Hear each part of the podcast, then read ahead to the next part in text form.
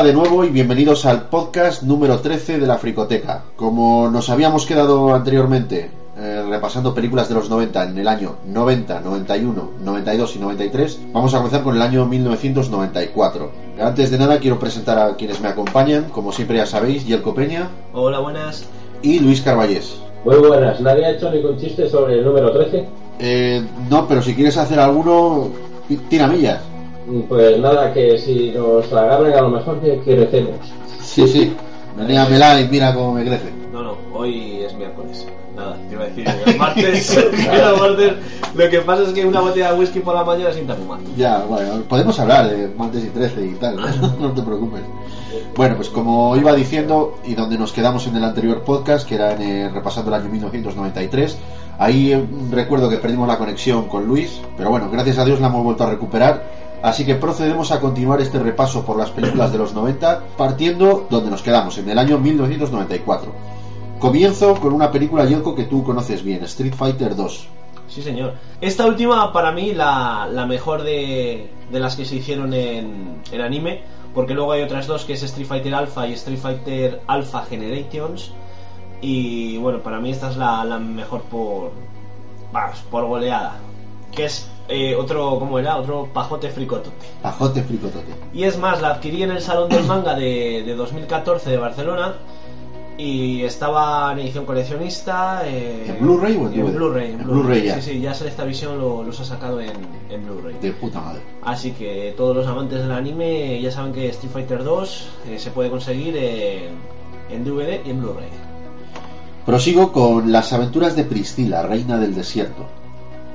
Esta película igual a mucha gente no le dice nada porque la protagoniza Hugo Weaving antes de, de meterse en el traje del agente Smith. Aquí lo vemos travestido con, bueno, con uno de mis actores fetiche, ya lo sabéis, Guy Pearce. Y si no recuerdo mal, aquí también está metido John Leguizamo, pero no me acuerdo muy bien, así que bueno, ahí lo dejo. Una comedia de la cual se han hecho pues musicales y, y bueno, pues ver, está esto- curiosa. Esto, es, esta en concreto no es un remake o es la otra que hicieron que era un remake. Yo no conozco el remake de. Yo no conozco. Hay una película, una, una de las aventuras de Priscila, eh, en la que está, no me acuerdo si era Wesley Snipes.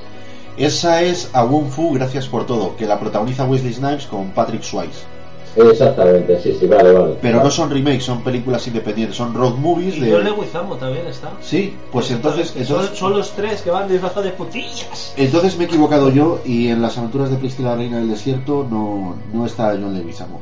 Pero sí que tampoco, a ver, eh, tampoco es una película del otro mundo. Prosigo con Clerks, de Kevin Smith. Madre de Dios. Esta es muy buena, ¿eh? Esta, esta, esta es de esas que a ti te gusta verla con los colegas. Sí, no, pero me- gusta-. Me gusta mucho por Jay y Bob el Silencioso, que creo que esta es la primera peli en la que salen, y por esas conversaciones absurdas que hay en las películas de estos tíos. Y de hecho, acordaos que eh, estos dos silenciosos eh, trabajaron con Matt Damon y, y este Ben A- el, Ben Affleck. el nuevo, el nuevo Batman, coño. Que no es Batman, que es Batfleck. Joder. Vale, pues eso, Ben Affleck, exactamente. En, en Dogma. En Dogma. aparece. y en alguna otra más, pero no me doy cuenta ahora mismo. Es que tiene eh, Bueno, Kevin Smith. Particularmente me gustó mucho y, y la he visto varias veces, por eso, por eso lo recuerdo. Sigo con otro icono de los 90, sigo con El Cuervo, película en la que falleció Brandon Lee, y también una película que marca una tendencia en la cultura no cyberpunk, pero sí underground de, de aquella época. Es una película que marcó mucha escuela en una manera diferente de, pues de ver el, el cine de, de estas características. Bueno, pues, una película Proyas. oscura. ¿Qué vamos a decir de Alex Proyas? El director de Dark City, del Cuervo, eh, Yo, Robot. Señales de, del futuro. Pues va muy en su estilo, ¿no? Muchísimo, muchísimo. Y aparte, eh, aprovecho para decir que están preparando un remake de esta película, de la película. No tiene ya, no tiene ya que ver nada con los cómics, sino El problema es que eh, los actores eh, que, que van a interpretar a, a Eric Draven, pues macho, cada vez que se oye un rumor sobre cierto actor, tío, lo desmienten a... Pues mira, se ha barajado a Stuart Thompson. se ha barajado a Luke Evans. Al último, Ah, sí, que era el último que estaba. Sí, por la labor. Temas aparte, sigo con otra película que a mí me gusta mucho, protagonizada por Sam Neill, por Jason Scott Lee, que ya hablamos de él, y por Lina Headey, la reinona de 300. Estoy hablando del libro de la selva, la aventura continúa. Peliculón de, de aventuras que, bueno, yo creo que no ha, no ha envejecido tan mal. Película que está muy bien y que recomiendo. Y a ver si sacan una edición en Blu-ray, porque esta película merece la pena tenerla en alta definición, es muy buena. Sigo con una película para el que tenga cultura musical, sabrá de lo que estoy hablando. Farinelli y el Castrato. Es además una película mm, preciosa, diría yo. Esta película es italiana, ¿verdad, Luis? Mm, eh, yo, si no recuerdo mal, es una coproducción. Es una coproducción entre Italia y España. Voy a seguir con una que conocemos todos, Frankenstein, de Mary Shelley. Dirigida por Kenneth Branagh, protagonizada por Robert De Niro, el propio Sí. Kenneth Branagh, Elena Bohan Carter. Peliculón, peliculón. Ya está. Considero, no sé si me columpio al decir que es de los mejores trabajos de Kenneth Branagh y de los mejores de los mejores papeles de Robert De Niro. Digo con otra peliculilla, Junior, protagonizada por Schwarzenegger y Danny DeVito. Los hermanos gemelos. Sí, sí, se parecen mucho. ¿eh? Sí, sí, sí. Bueno, y Emma Thompson, joder, que me la estoy dejando ahí como si no fuese nadie. Otro peliculón, Leyendas de Pasión. Madre mía, tío. Leyendas de pasión, tío. Yo, eh, eh, ¿te acuerdas que comentabas estas colecciones que salían? Bueno, pues Leyendas de Pasión, yo la conseguí una colección de esas, tío, en VHS. O sea, es Una- un peliculón. Una película muy buena que, que, bueno, trata de los entresijos de una familia en torno a la guerra y, bueno, Sí, pero qué familia, tío, qué Sí. actores. Ian Quinn, Brad Pitt, el niño de E.T., Anthony Hopkins, Julia Ormond. Mira, Julia Ormond, pues Julia Ormond la que hizo el primer caballero con. Joder, Con, con. Sean Connery y Richard Gere. Y Richard Gere, exactamente. Voy a seguir películas del 94 con Malcolm X, película que de alguna manera Sí. yo creo que es la que catapultó un poquito a Denzel Washington, ¿no? Sí, creo, creo que antes de antes de, de Malcolm X fue el demonio vestido de azul y Malcolm X ya lo catapultó directamente. Esta película muy reivindicativa para, bueno, para el- los negros de, de- Este de Estados Unidos. Fue un icono, el Malcolm este, fin. Otra película destacable, Mujercitas. Destacable quizá por su reparto. No, destacable yo diría que por las versiones que hay de Mujercitas. O sea, hay tantas versiones de Mujercitas como de los últimos días de Pompeya. Concretamente, esta es la, me refiero a esta protagonizada por Winona Ryder y quién más, quién más, Kirsten Dunst. Vale, pasamos a otra cosita. Otra película de Jack Ryan, Peligro inminente, protagonizada por Harrison Ford. Quiero aclarar una cosita. Mencionamos La caza del octubre rojo, que también es de la saga de Jack Ryan, y ahí me confundí. Pensé que estaba protagonizada por Harrison Ford, pero si no recuerdo mal, eh, de Jack Ryan no hacía Harrison Ford, hacía Alec Baldwin. ¿vale? Así que quiero rectificar un poquillo porque ahí me equivoqué. Eh, bueno, sigo con otra película que he visto hace poquito, he descubierto hace poco, pese a que es del 94, yo no la había visto.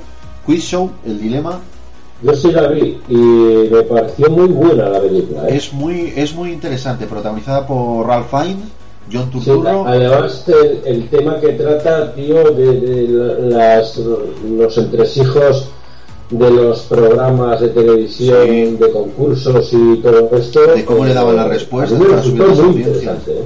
Lo es, lo es. Prota- pro- eh, perdón, dirigida por Robert Redford, además. Sí, es que Robert Redford desde que hizo más, creo que era más allá del color de las margaritas o una cosa así, que fue la primera película que dirigió, eh, siempre ha procurado hacer cosas como director, hacer cosas interesantes. Y esta me parece que lo es. Paso a otra película. Esta la conocemos todos y a todos nos gusta, Cadena Perpetua. Oh, oh. Muy buena, protagonizada por Tim Robbins, Morgan Freeman Freeman. y por Clancy Brown. Ese. Clancy Brown, sí. Vale, eh, sigo con otra película para Trekkies, Star Trek Generations. Esta es la primera película en la que sale Jean-Luc Picard y toma el relevo a, a Kirk, Sí. De Alun Picard y Luke Goldberg. ¿cierto? Otro peliculón, Mentiras Arriesgadas, de James A ver el Cameron. domingo por la mañana. Joder, y, y- y- y por la tarde y por la noche, joder, es buenísima. Es Lo buenísima, El semidesnudo de Jamie Lee Curtis. por supuesto, por supuessto. Y el baile, el baile sexy ahí en la cama cuando está. No, bueno, es una película que, bueno, James Cameron es un tío muy perfeccionista y aquí cuida muy bien las dosis de acción, las dosis de humor y, el guion bien, bien consolidado. Otra película en la que aparece Tom Arnold, el, el cómico este, que también pues aporta el alivio cómico de, de esta película de acción, muy buena por cierto, de las mejores de Schwarzenegger y cómo no. Yo no diría tanto, ¿eh? Yo sí, porque James Cameron es un tío que hace muy buenas pelis. Todavía no he visto nada de él que no me guste. Es una película de acción, es una película divertida, ¿vale? Pero no consideraría yo de las Sí, yo te, mejores yo de, te de puedo decir una película de James Cameron que no está muy allá. Piraña 2. Vale. Ya, me, me has pillado. Yo creo que ahí se había fumado unos canutos y había dicho, vamos a hacer esta mierda. Bueno, Pues sí. A ver, si hablamos de canutos y de mierda, no vayamos a las 25 que hay de tiburón, ¿vale? Así Pues- que vamos a darle un punto de apoyo a... tío, hablando, hablando de lo que has dicho, tío, la, la última de Tiburón es Tiburón 4, La Venganza. La venganza, tío. Tú veas si es mala la película que utilizan imágenes de la primera parte. Ahora me cago en la madre que los parió. Sí, sí, sí. Sí, bueno, en fin, cuando se come allá Mario Van Peebles y tal, dije, pero qué cojones es esto. Bueno. Vale, tío, un tiburón, un tiburón que le hacía más falta a un psiquiatra que otra cosa. Perdonar el inciso, ¿vale? Porque era un tiburón con manía persecutoria. Eso que le habían matado a su padre o a su madre y venía a perseguir a la familia de Brody. No te digo más. Hostia, chaval. Lo único bueno, sale Michael Caine. Y sigo con eh, Tres Ninjas al Rescate. La tercera de esas películas que produjo esta, esta compañía que, que quebró. Superdetective en Hollywood 3. De puta madre, tío. Y de puta con esta me reí mucho cuando va al principio de la película persiguiendo a los malos en la furgoneta y tiran a uno del vehículo y le pasa por encima y pone una cara. Sí.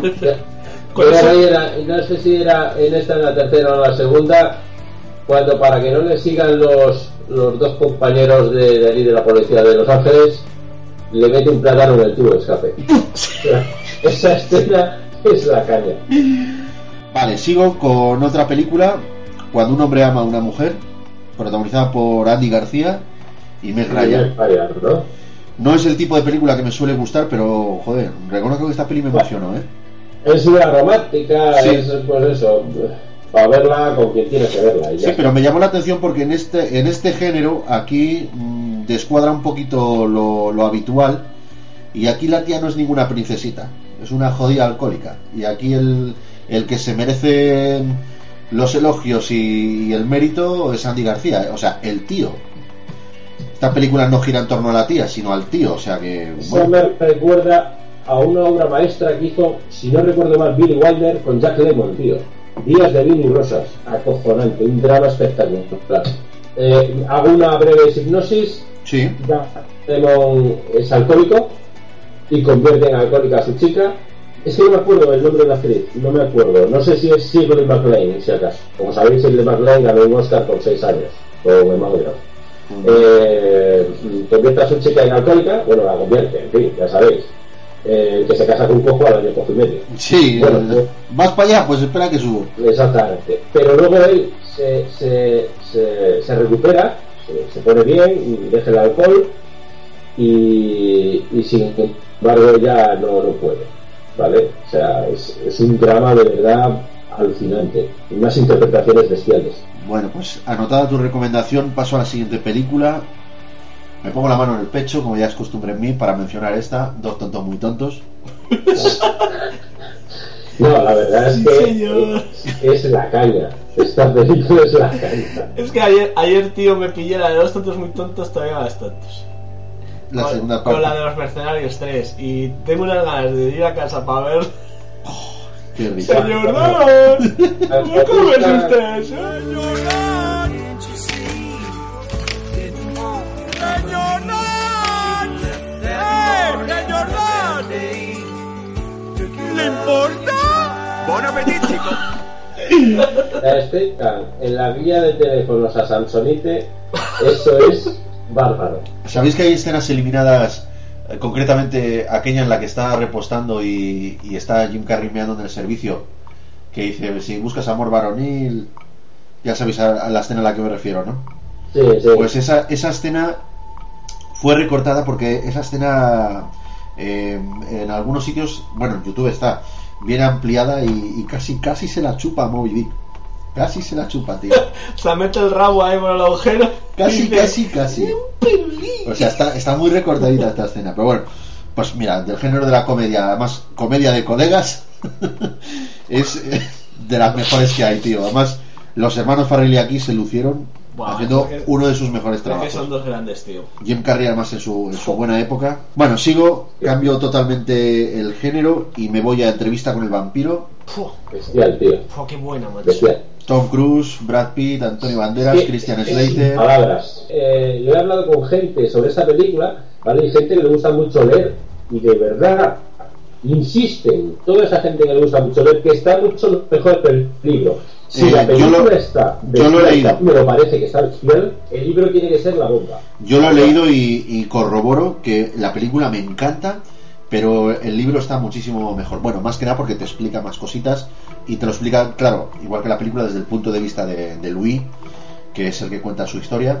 Y está genial, genial. Mm, Como curiosidad, cuando se hizo público el casting para esta película, Annie Rice, la autora de la novela, puso el grito en el cielo porque dijo que Tom Cruise que vamos que ese no era el Lestat que era el menos indicado para interpretar el papel y después de, de ver la película le pidió disculpas a Tom Cruise y dijo que era que lo hizo justo como ella se había imaginado el papel de, de Lestat que realmente es el protagonista de toda la saga de los libros de las crónicas vampíricas de Annie Rice pues nada continuamos con Fatal Fury ¿qué me decís de Fatal Fury?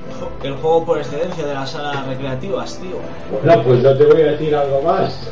Es que, es que ese, antes del King of Fighters, que era el, el que le tomó el relevo, por así decirlo, era Fatal Fury, tío. Luego hicieron serie de animación y En, bueno, el, yo- en el King of Fighter estaban los personajes de Fatal Fury exactamente. Entonces, yo solamente he visto la primera película de, de anime y la verdad es que a mí eh, son personajes que me, que me encantan, tío, la verdad. Pues eh, yo vi la película, yo no he jugado al Fatal Fury el videojuego, ¿vale? Y a- me gustó tanto la película que puedo decir que me ha gustado bastante más que las películas de Street Fighter, bastante más. Y decir que hay, eh, bueno, que hay, eh, que yo tengo conocimiento de que haya tres películas de Fatal Fury. Pero sí, efectivamente, como tú, Jelko, solamente he visto la primera. Bueno, yo diré que esta película había una colección en los 90 de VHS, Sí, que era sí, Manga sí, sí. Manía. No sé si os acordáis. Sí, sí, por supuesto que sí. Esas colecciones que se sacaban en el kiosco y que el primer y, el- y- y la segunda entrega, la primera y la segunda entrega eran dobles y en la primera entrega Fatal Fury vino precisamente con Street Fighter y ese, ese era el reclamo. Yo quiero, quiero hacer un, un pequeño inciso. que es, eh, no sé si os acordáis en los anteriores podcasts que me cagué en Dios, ¿sabes? Eh, debido a... Eso nunca ha pasado, tío. No, pues me cago ahora. Eh, no, venga. Que Dios está en todas partes y... Eh, con lo de la película de Tesis, no sé si os suena Sí. aquel, aquel tema de que por qué no viene a España y tal. Y de repente de la noche a la mañana, dos meses más tarde, sacan el pack Amenábar con Tesis a los ojos tal, Mar adentro, más adentro, los otros... los otros y ahora. Bueno, pues ahora quiero volver a hacer un llamamiento, por favor. Saquen. Por favor. Aparte, aparte, aparte, aparte de que saquen equilibrio. Pues quiero hacer un llamamiento para que saquen, al menos eh, los amigos de Selectavision, la película de Fatal Fury, la película de Tekken, la peli- estas películas que vinieron en esa colección de Tío, tío, de verdad, he visto Tekken. No hace falta que la saquen. Que la dejen donde esté. Tío, o sea, no merece la pena. No, pero vamos a ver, todos los amantes de- del anime, o sea, todas esas colecciones que sacaron en VHS, ¿sabes? O sea, vamos a ver, la película eh, está en castellano, eh, tienen los doblajes, o sea, no cuesta realmente nada y además no, la- no le hacen ningún máster especial para, para vídeo porque simplemente la limpian un poquito la imagen y ya está. O sea, ni siquiera ponen un 5.1 ni nada, entonces por favor, que, que saquen ya eh, nuestros amigos de Selecta o quien tenga los derechos, no sé si antes los tenía Manga Films y han ido cambiando de unos a otros, pues que saquen estas películas igual, igual que han sacado Street Fighter 2 y la verdad es que me mola mucho la edición, que no es una edición coleccionista, que es una edición de aniversario. Pues que hagan con Fatal Fury lo mismo, simplemente, simplemente la... Pues si os parece bien, sigo con, Sí. Con el 94, con Los Inmortales 3, El Hechicero, también protagonizada por Christopher Lambert, Mario Van Peebles. Quisieron de alguna manera mantener la, la estética y la dinámica de la primera parte, porque la segunda había resulta un poquito surrealista. Tengo que decir que la segunda parte, macho, se les ha ido la pinza muchísimo. Pues no del todo. Muchi- con lo que me gusta la primera, macho, con la música de, de Queen, ¿verdad? Sí, Pues Bueno, aquí- esta segunda, macho, se les ha ido la. Aquí pinza. intentaron, intentaron restablecer un poquito la dinámica de la primera parte. Bueno, no está mal la película, pero yo sigo diciendo que es que la, la primera parte quedó cerrada, tío. No había necesidad de hacer más secuelas. Y bueno, pues sigo con la historia interminable 3. Sí, hay tres partes. No acaba nunca. Y también, eh, mira, otra película que a mí me gusta mucho, Lobo. Con Jack Nicholson, Hostia, Michelle chaval, Pfeiffer sí, señor. y James Spader. ¿Sabes qué es lo que mejor de esa película? Quizás los efectos especiales por aquella época estaban un poco. Sí, en pañales. Sí, en pañales. Y, la, y no sé, los efectos de cómo se transforma y tal son un poco raros. Pero en sí, la, Hombre, en sí la intentan, película. intentan ser guiños a, a lo clásico, si te das Claro. cuenta. Ah, bueno, por cierto, hablando de, de este tipo de monstruos, eh, la- no sé si sabéis que los monstruos de la Universal, tanto Drácula, Frankenstein, la momia, etcétera, pero no estoy hablando de las adaptaciones nuevas que hay ahora, Mm. No, no, sino las antiguas. de las antiguas, eh, tiene planeado hacer remakes de todas aquellas, Hostia. ahora en la actualidad, tanto de Drácula como Frankenstein, como la momia, el hombre lobo. Bueno, y, a ver qué tal bueno, les queda. Pues, eh, Drácula yo me quedaría con la de Bram Stoker. Eh, Frankenstein me quedaría con la de Kenneth Branagh y la momia con la de Stephen Sommers, tío. Pero bueno, Pues- solo, solo hay esa versión así actualizada. Pues de Drácula me quedaría yo con Drácula 2000. Venga, chaval, no dirás No. Drácula. la, la de Wes Craven. Lo que oís. No, no, bueno, al final, al final me resultó simpática, tío. ¿Y qué pero- me dices de Drácula 3000 en el espacio? Bueno, la de Casper Van Dien, qué mala es, joder. Pero es que, es que Van Dien, tío, es que hace películas de serie Omega. Hombre, sí, te- sí que tengo que decir que la de la de Drácula de 2000, que sale Gerard Butler, si no me equivoco, Sí, haciendo de, de Drácula. de Drácula, que, y haciendo de Judas. Sí, que son la misma Que persona son la misma persona. en esta película. Entonces, pero bueno, tampoco. Vale, eso, eso está currado, o sea, me parece original. Pero la peli en sí, lo único que me gusta es Jennifer Espósito, que, que estaba en puta, estaba con, vamos, cañón, cañón. Bueno, ya ha quedado suficientemente claro lo salido que estoy. sí. Voy a seguir con otro peliculón del 94. Además que en este año, no- en 1994, aquí Jim Carrey estaba on fire. La máscara. ¡Me cago en la puta! Me cago en la puta, tío, que no sale en Blu-ray, tío, la máscara. Bueno. Hay firmas, hay gente llamando de Sí. todo a... Y en DVD está descatalogada. Porque creo, creo recordar que la máscara, si no me equivoco, es de Warner. ¿Puede ser de Warner? Creo que sí. No Vale, lo pues, sé, no lo sé, pues no me doy cuenta. los hijos de la grandísima puta de Warner, que eso sí que lo dejo bien claro, que lo sepáis. eh, me parece que hay otra casa que se llama Resen o a Contracorriente Films. Bueno, hay unas marcas un poquito distribuidoras, un poquito secundarias, que se dedican a, a, copia- a, a comprar los derechos de todas estas películas que las grandes compañías no quieren sacar. Ellos las compran, las sacan y así los fans estamos un poquito más contentos. Bueno, pues hay, do- hay dos casas que están compitiendo por coger los derechos de la película de la máscara. Y ¿sabes qué pasa? Que es que Warner no le cede los derechos, tío. Y cuando lo- los fans han dicho a Warner de que saquen la película en Blu-ray, Warner dice que es que ya no los tiene. Joder. Entonces, tío, andan ahí en dilemas, que si sí los tengo, que si no los tengo, que... porque- Eso es como eso es como cuando el jefe te dice que no te paga porque no tiene dinero. Exactamente, y lo ves salir en el BBV Series 7. Sí. ¿Sabes? Por la puerta. Eh, eh, Eso, eso es lo mismo, tío, la misma mierda. Pues Bueno, sí, hombre, andan detrás de firmas y yo de verdad que estoy muy comprometido, también he firmado y quiero que saquen la película. Me da igual Warner, me da igual la Contracorriente Films, me da igual Resen. Sí, sí, lo que eh, nos interesa igual- es la peli. Exactamente, yo quiero que saquen La Máscara en Blu-ray porque es un peliculón, tío, de Jim que, Carrey. que nos merecemos. Y. ¿Qué cojones? Que saquen Equilibrium, me cago en Dios. Sigo con otra comedia. Esta os gusta, agárralo como puedas, 33 un tercio. Hostia, qué buena. Y luego otra película que tuvo su repercusión cuando, o sea, tuvo una campaña de marketing tremenda cuando estaba en los cines y una vez que salió en los cines, pues mm, pasó como las 50 sombras de Grey, que la gente habló el primer mes de ella y luego ya no se ha vuelto a saber nada. que es Preta Porter, una película que gira en torno al mundo de la moda, protagonizada por Julia Roberts, entre otra gente. Esta tuvo una, una campaña de marketing bastante agresiva, sobre todo esa canción. Y la canción se escuchó años. Vamos, pero hasta en la sopa, tío. Sí, sí, sí, sí. Es muy enrollada la canción. Y No, lo que pasa es esta, es esta música tan comercial que lo que pretende no es ser buena, lo que pretende es ser repetitiva, de tal manera que se te queda alojada en el cerebro y entonces cuando la vuelves a escuchar Sí, es como la barbacoa. te, te crees te crees que te gusta, pero realmente lo que, le- lo que está pasando es que tu cerebro la reconoce y la identifica, pero no es que te guste. Claro, exactamente. Bueno, sigo con Rapa Nui. Pues una película muy buena. A mí me gustó mucho. Esta. Luis, cuéntanos, eh, es de Jason Scott Lee, ¿verdad?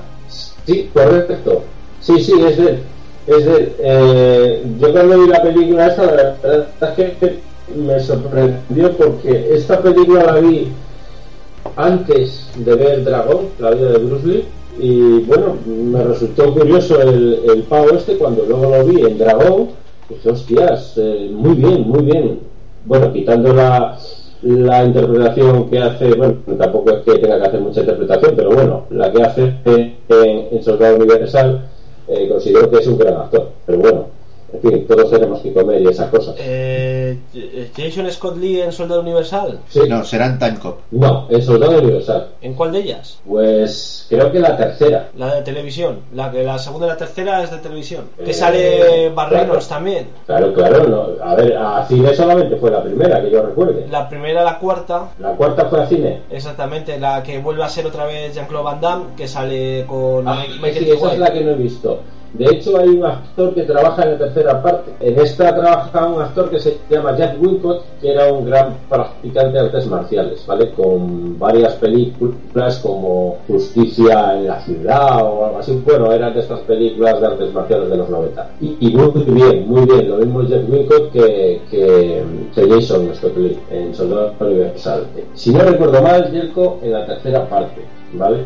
Pero no me hagas mucho caso, la verdad. No, no, si es que yo la- Yo tanto la segunda como la tercera parte, al ser de, de televisión, no, no las he visto y puesto que soy gran fan de Jean-Claude Van Damme, solo he visto en las que sale él y Dolph Lundgren. No te puedo debatir. Sí, pues entonces fue así, porque Tom Lundgren, si no recuerdo mal, sale en la segunda parte. Eh, no, sale en la primera, eh, en la cuarta, que sale... O sea, sale Michael solamente J- con Jean-Claude Van Damme. El, claro, sale la primera, luego sale eh, las que han venido a posteriori, eh, que sería la tercera y la cuarta, pero que sale Van Damme, Dolph Lundgren. Bueno, en fin, al asunto, eh, y ya está, ¿no? Y, que, y, y lo que he dicho ha sido que quitando la que trabaja en Soldado Universal, que, que bueno, que en fin, que es que todos tenemos que comer y por eso haría, supongo, pues que muy bien que es un estudio.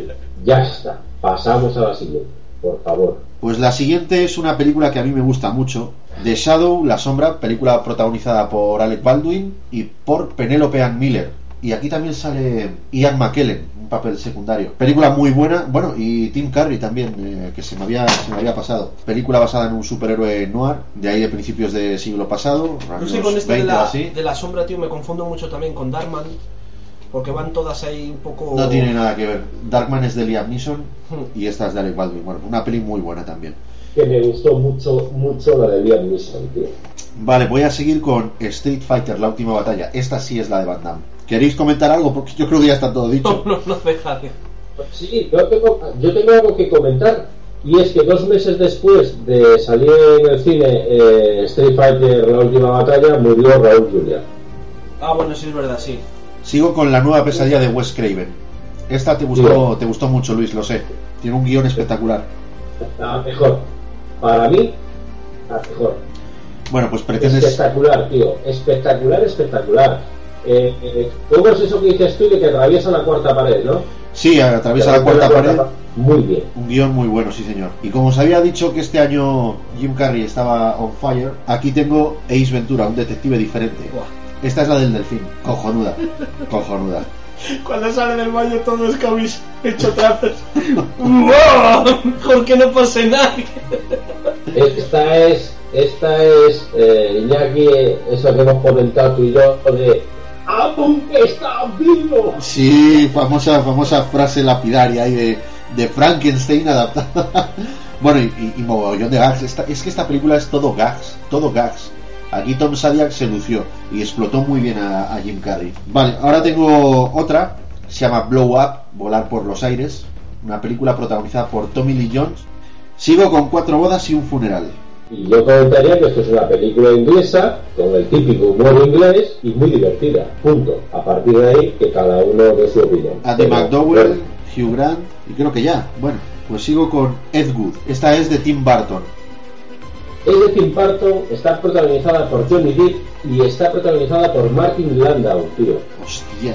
un pedazo de peliculón en la cual haciendo una breve hipnosis eh, pues nos habla de un director de cine de los años 20 si no recuerdo mal que hacía películas de bajo presupuesto y de cine de terror que a cuál de ellas era peor. Y bueno pues la historia habla de, este director de cine y de lo que tenía que hacer para poder hacer sus películas y sus historias.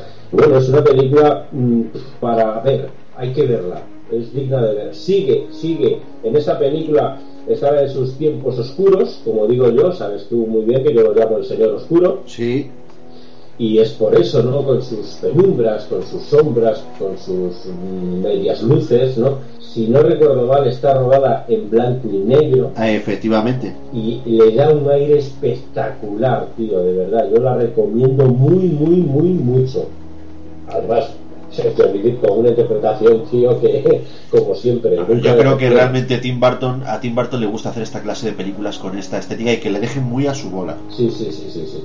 Voy a seguir con otro título, El especialista, con Sly Sí, con nuestro amigo Sly, Y Sharon no se Stone. Y Sharon que no Stone. sepa lo que es Sly, y... Eh, Sale este, también bueno, James Woods. James Woods, es James- verdad que es el malo. Exactamente, James Bueno, Woods. el malo. Bueno, yo a esta película, a esta película la veo un poco como queriendo salirse de, la rutina que tenía Sylvester Stallone de, de acción, acción, acción, acción.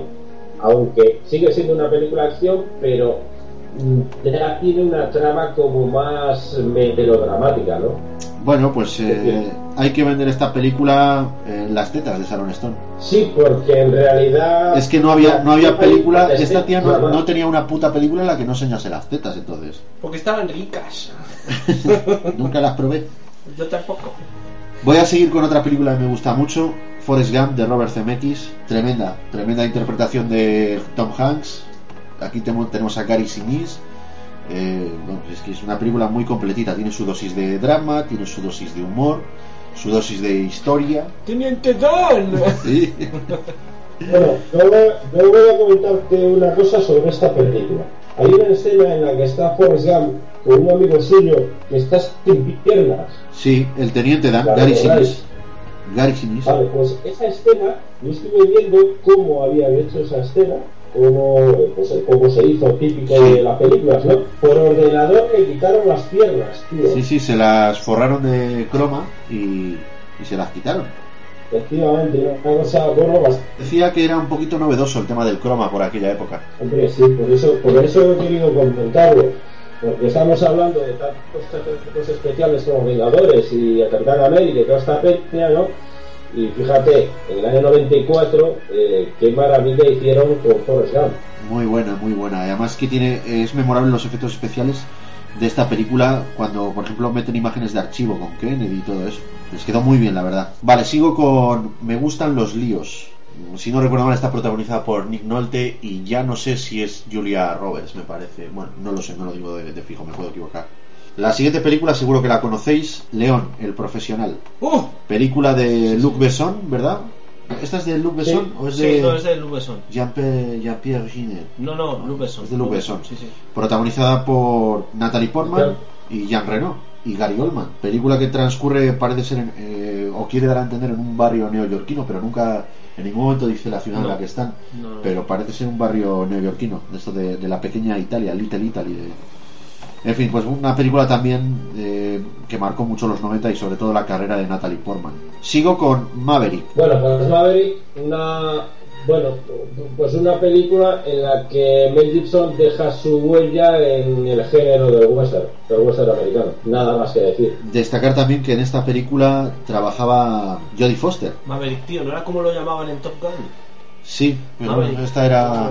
Esta eh, está centrada en temas de, de juegos de cartas y tal en, en el oeste. Pimbas, Pero eh, también qué curiosidades, tío, de, de hacer un personaje en el 86, creo que es la de Top Gun, y luego años más tarde, tío, hacer una película eh, con el Sí, mismo creo que nombre viene, que, viene, a tenor, viene a tenor también de que me parece, no sé si me equivoco, si me equivoco Luis me podrá corregir, de que en Top Gun llamaban a Tom Cruise Maverick porque debía ser una especie de genio y tal pilotando, al igual que Maverick era una leyenda del oeste de en plan de manejar cartas y tal. Creo que hace alusión a eso, no lo sé. Vale, pues sigo con otra película. Esta es española, La Pasión Turca, protagonizada por Ana Belén. Y aquí me pongo otra vez la mano en el pecho porque la siguiente película es Pulp Fiction. Uf, la tengo, tío, la tengo en casa, me la pillé ayer, tengo ganas de verla, de verla en Blu-ray, por favor. Full Fiction, qué buena. Y Four Rooms también me la pillé, las dos. Las dos Es que el maestro, el maestro Tarantino, tío. Joder, y te puedo decir que la de Four Rooms no, no la había visto, tío, y me la he pillado porque, joder, macho, tengo que agachar la cabeza muchas veces de, de peliculones que con el paso de los años, tío, eh, no he podido ver y, y estoy ahora recuperando esos años perdidos, ¿no? Y, y tengo ganas de verla, macho. Vamos a, vamos a recordar eh, que lo he dicho varias veces, pero es que me gusta decirlo, tío. Me gusta decirlo porque le tengo mucho cariño y mucha estima a John Travolta.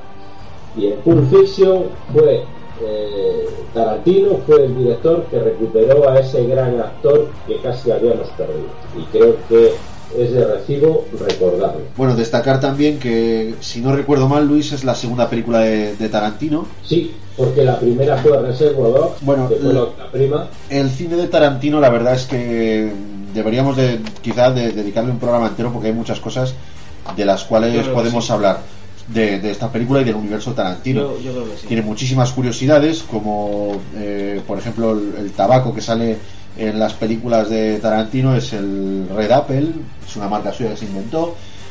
Muchas cositas, muchas cositas, La, incluso la, la- ¿Cómo se llama? La, la productora suya, eh, Panda Park. sí, sí, ahí, yo creo que sí, que deberíamos dedicarle algún especial, que nos gustan mucho los especiales. Yo creo que habría que dedicarle uno a Tarantino. Vale, Yo voy a comentar un par de cositas nada más.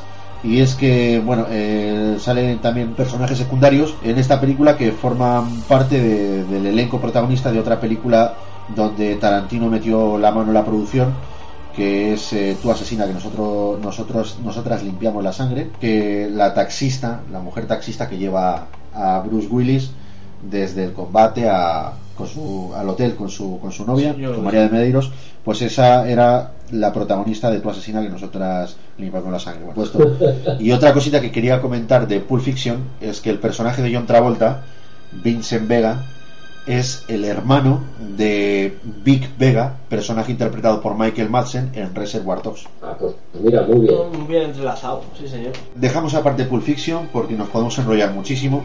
Hablar de otra película que también está de puta madre, de las mejores películas en las que he visto a Kevin Bacon, que es Río Salvaje. Mm, Yo no sé, la verdad, pero a mí es que no lo recuerdo, pero yo creo que es un remake de una película del 60, de los años 60, que hizo Marilyn Monroe, Río sin retorno. Me da, mm, lo dejo ahí en el aire, ¿vale?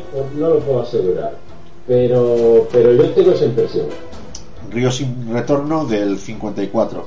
No sé si será un remake o, o no, solamente decir que bueno, que esta película, Río Salvaje, pues que destaco a, Meli- a Meryl Streep, destaco a Kevin Bacon y es un papelón de estos de chungo que está pues, bueno, de puta madre, un peliculón que este por cierto me lo voy a apuntar porque me gustaría tenerlo en, en mi biblioteca. Y paso a otra película también muy nombrada de- del año 94, Speed, máxima potencia. Sí señor, macho. Yo creo que esta fue la película que con la que querían sacar a Keanu Reeves realmente al cine de acción. Y Sandra Bullock también estaba por esos años, había hecho eh, Pues. Demolition Man. No, no, no, no. A ver, os voy a explicar lo que pasó, ¿vale? Con Sandra Bullock. El guionista de, de, de Speed era desconocido absolutamente. Al igual que lo era Sandra Bullock. Llevó el guion a varias productoras y nadie le quería el guion hasta que llegó aquí. Y en el contrato figuró que si el guion se quedaba en esa productora, es decir, eh, que se quedaba porque el chaval quería ser alguien, ¿no? Evidentemente, tenía, o sea, una de las cláusulas era que Sandra Bullock tenía que ser la protagonista. El guionista, Graham Josh, era un desconocido en esa, en esa época, ¿vale? Eh, aceptaron su guion y eh, eh, había una cláusula en el contrato por la cual él exigió que la protagonista de la película tendría, tenía que ser eh, Sandra Bullock. ¿Y por qué? Porque eran íntimos amigos. Sandra Bullock era desconocida y, y- y el guionista también. Bueno, pero ¿vale? desconocida, no, ya había salido en Demolition Man en el 93. No, pues el guion ya estaba escrito de antes, ¿eh? Ya estaba escrito de Vale, igual antes. podía estar es- exactamente. Había de estas películas que se dejan en el tintero y luego con el paso de los años al final se hacen, pero Bueno, si me lo permitís, chicos, para no quedarnos aquí estancados, sigo con otra película de Jean-Claude Van Damme, Time Cop, Policía en el Tiempo. Os comento anécdota. Comenta. Vamos para allá. A ver, eh, Time Cop Policía en el Tiempo fue hecha en el mismo periodo de tiempo que hizo Street Fighter la última batalla. ¿Vale? ¿Qué fue lo que pasó? Que quedó tuerta una compañera. Coño. ¿vale? Sí, resulta que los ensayos, ¿vale? En los ensayos de las pataditas famosas de Jean-Claude Van Damme, pues eh, le dio una patada a una compañera en un ojo y la dejó tuerta. Hostia. Indemnización de 2.000 millones y trabajar 18 horas seguidas sin parar. Las consecuencias de todo esto fueron que se volvió adicto a la cocaína y por eso las navidades de ese año las pasó en un centro de desintoxicación de cocaína. Era la segunda vez que le sucedía. La primera vez le sucedió con la producción de la Canon Cyborg, si os acordáis. Sí. sí. Pues esa vez a un marín, en la escena en la que está en el subterráneo aquel y que pasan los marines por debajo buscándolo y él está eh, abierto de piernas en espagar Recuerdo la y que- escena. y que apuñala a un marín, Sí. vale, pues en esa escena dejó tuerto al marín. El marín ese fue licenciado con deshonor, aparte de la indemnización que tuvo que pagar de Club Vandal. Es decir, Joder, Cop era la segunda vez que dejaba tuerto a una persona. Bueno, pues nada, tened cuidado cuando trabajéis con Van Damme. Con Juan Sí, Claudio. efectivamente. Pero bueno, como, como anécdota para comentar. Vale, dejamos la película de Juan Claudio a un lado. y ya para terminar con el 94, Brain Scan, Juego Mortal, película protagonizada por Edward Farlong. Yo la tengo reciente y claro, tiene un poquito ese rollo de los 90, esa, esa Claro. melancolía y tal, pero no me terminó de gustar. Me esperaba una película un poquito mejor, un guion muy simple, utiliza esa visión que tenían de los ordenadores por aquel entonces, ordenadores parlantes y tal. Fua, es que los ordenadores en los 90 Me era, pareció- era la caña, macho. el- El guion de esa película bien podía ser digno de un episodio de El, el Club de la Medianoche Sí. o, Sí, o la quizá verdad. Historias de la Cripta, pero para hacer una película pues no me parecía no me parecía para tanto. Sin embargo, bueno, los maquillajes de, del personaje, el Goblin este que sale del videojuego, pues no están mal. Y bueno, con esto terminamos el año 94 y pasamos al 95 con tres ninjas contraatacan. sí, sí, todavía están aquí a toda guerra. Hostia, los niños. A ver, no, que digo que no creo que haya nada que comentar sobre esta película. Nada, pues pasamos a la siguiente, que de esta seguramente que sí tenéis algo que comentar. Alerta máxima 2. Uf, uf. Sí, señor, Steven Seagal, macho. Yo creo que en la época de máximo esplendor de, de él, tío. ¿Esta cuál es? ¿La del tren? Esta es la del tren, sí. Porque la otra era la del barco, que el malo era Tommy Lee Jones. Y yo creo que a partir de esta película en adelante ya fue cuando empezó a dirigir esas dos que eran en Tierra Peligrosa. No, en Tierra Peligrosa 1, en Tierra Peli- Peligrosa 2, que hizo también El Patriota, esas películas que hacía tipo de indios y cosas de estas. Sí, cositas muy Que- raras sí, que que le, le gustaba mucho ese tema a Steven Seagal. Entonces, pues cuando se puso a dirigir, pues evidentemente, pues salió, salió aquello. Y yo creo que esta fue la, la última película de, de todas aquellas que realmente fueron buenas. De señalado por la muerte, eh, eh, buscando justicia por encima de la ley, eh, alerta máxima. Yo creo que a partir de aquí en adelante, poco más bueno tiene Steven Seagal, la verdad. Voy a seguir con otra película que a mí me gusta bastante, particularmente. Es Asalto al tren del dinero. También muy buena. Con Wesley Snipes, Woody Harrelson Sí, y. Jennifer Lopez, si no recuerdo Esta. Esta sí que es un remake, Asalto al tren del dinero. Un remake de una de, no me acuerdo, creo que de los años 70. Vale, voy a, voy a pasar a la siguiente. Sigo con Batman Forever. Esta te mola. No, no me mola, pero bueno, y tampoco la voy a comentar porque el siguiente programa que, que haremos, cuando terminemos el repaso de los 90, ya la voy a poner a parir ahí lo suficiente. Entonces, no, no veo necesario comentar nada de esto ahora, ya comentaremos más adelante si os parece bien. Sigo con Liberada Willy 2. Vale, lo Ah, Yo paso. Sí, Yo- yo, yo también. No, no, pues yo a mí no me vais a dejar con- aquí con esto. Yo paso de comentarla. Siguiente, Apolo 13. ¿Qué me decís de esta? Wow, macho. Que... Bueno, pues mira, yo, yo de esta película te voy a decir lo que podría decir de casi cualquier película de Tom Hanks. Una pasada de interpretación. Que recordemos que aquí también está Gary Sinise, que fue su compañero de reparto en Forrest Gump. Está Kevin Bacon. Está, si no recuerdo mal, está Ed Harris. Sí, creo que sí. Sí, sí, sí. Y bueno, nos cuenta las peripecias que supuso la coloni- bueno, uy, iba a decir colonización, que supuso los viajes a, a, a la Luna después del desastre del Apolo 11, pues también el Apolo 13 tuvo tuvo su intríngulis y aquí nos cuenta pues la historia de, de este suceso. Sigo con una película que me gusta mucho, aunque realmente reconozco que no es para tanto. Como me gusta mucho la ciencia ficción, la he tenido que nombrar Screamers, Asesinos Cibernéticos. Para si no la habéis visto, os la recomiendo. Es muy noventera, pero está bien protagonizada por Peter Weller. Recordemos que Peter Weller es el, eh, el Robocop de Paul Verhoeven y también pues un icono de la ciencia ficción, si, si me permitís decirlo. Esta es una película en la que están en un planeta donde se extrae eh, berilio y bueno, pues allí hay unas máquinas que se han descontrolado. No os quiero, no os quiero contar un poquito la historia para fomentar que la veáis. Y bueno, pues esas máquinas se dedican a, amputar los miembros de, y a matar a todo humano que ven porque están descontroladas. Está muy bien, está muy bien. Digna, por ejemplo, de un visionado, eh, la comparo mucho a Desafío Total, la de, la de Schwarzenegger. Vale, por ahí, por ahí, por el estilo, yo creo que si la veis os va a gustar. Y voy a seguir con otra película de los 90 de nuestro querido Jim Carrey, Ace Ventura, Operación África. Hostia, tío, sí. Vale, que esto es pues otro peliculón, otro parte culos. Y bueno, no sé si queréis comentar algo de esta. Esta es la del murciélago. Pues nada, eh, eh, eh, Ace Ventura, Jim Carrey, ya está. Vale, pues voy a comentar otra película que seguramente hayáis visto y seguramente os guste. Asesinos, con Antonio Banderas Sí, sí. y Sly. Eh, la parte buena que a mí me encantó que por primera vez un actor español pues en Hollywood y haciendo grandes películas y haciendo grandes cosas, ¿vale? La cosa mala, se columpió Antonio Banderas, cometió un error y es que se dobló a sí mismo y quedó como el culo, ¿vale? Pero, pero quitando eso, habré visto la película, yo que sé, cuatro o cinco veces seguro. Me encanta esa película. A mí se me hace un poquito. Pues casi es mejor, fíjate lo que te digo, que los actores se doblen a sí mismos, no por, no por nada, porque me parece muy patético que un actor español que le tenga que doblar otro actor de doblaje español.